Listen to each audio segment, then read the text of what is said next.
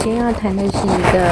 呃命题写作的可爱故事，题目是我的房间。呃，有个小男孩，他看到这个题目。他其实觉得有点苦恼，因为他觉得这没有什么好写的。可是老师规定他说，嗯，三年级可能要写个三百字哦。于是他开始想，我要怎么去完成我这个沉重、有点负担的作业？但是我又提不起兴趣。于是他就开始写：我的房间就是我的房间，不是我爸爸的房间，不是我妈妈的房间，不是我弟弟的房间，不是我阿公阿妈的房间，就是我的房间。然后这就是他的第一段。接着他就说，我的房间就在我的家里，就在。客厅的旁边，然后这个房间旁边呢还有书房，那是我爸爸的书房。书房的隔壁就是爸爸妈妈的房间。其实他就用我的房间不断的去做，呃。跟他相近相邻的一些关系的书写，或是说我的房间就是我的房间，只有我一个人的房间，谁也不可以进来。那不是我爸爸的房间，不是我妈妈的房间，不是我爷爷的房间，不是我奶奶的房间。但是你可以看到这孩子很有趣，他就是一直在转这个圈圈。但是他他认为他只要把字数完成，他就写完了这个功课。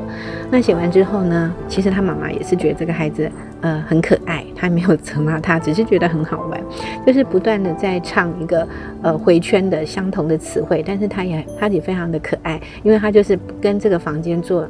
一些家人的连接，还有空间的连接，但是他并没有在叙述这个我的房间它里面的陈设，跟他待在这个空间的心情。其实我们发现很多孩子他其实没有办法去感知到说。嗯，他如果在这个房间，他可能曾经拥有过的心情，或者是因为太习以为常这个空间，他可能觉得什么事情都是，呃，每天都是一个例行的早起上学，晚上写完功课就睡觉，可能对房间。已经流于习惯，所以他也没有什么特殊的感觉。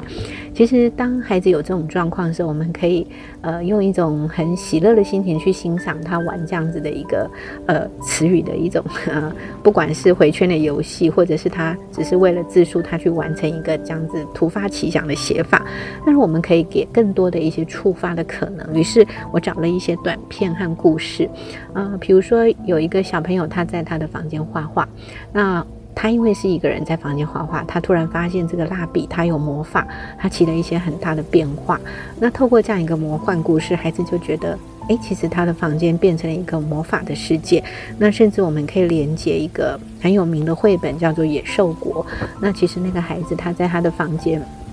因为被妈妈罚关在房间，然后他透过房间的地毯，还有这个天花板的遐想，他觉得他进入了另外一个世界。当他再次回来的时候，其实他发现桌上有有一碗热汤。其实。我的房间，它其实除了内部的一些陈述，你可以教他一些空间跟顺序的书写之外，我觉得可能要引领孩子去感受他在这个房间，他可能呃在夜读，晚上夜读的时候只有他一个人，有温暖的台灯陪伴着他，或者是他在房间。呃，读一些他喜欢的故事，他进入了一个奇幻空间，或者在房间画画独处的时候，他可能可以构筑一些想象的世界。那我觉得其实他可以提供一些更多的向度跟可能，或者是他可以把自己的房间当做一个小小的世界，怎么去布置安排跟介绍。其实透过这样子的引领，他的题材变得相对丰富，呃，趣味性、游戏性也变多之后，他们就有很多的。资源可以去动用，可以去书写。那我们再来想引导他们怎么去安排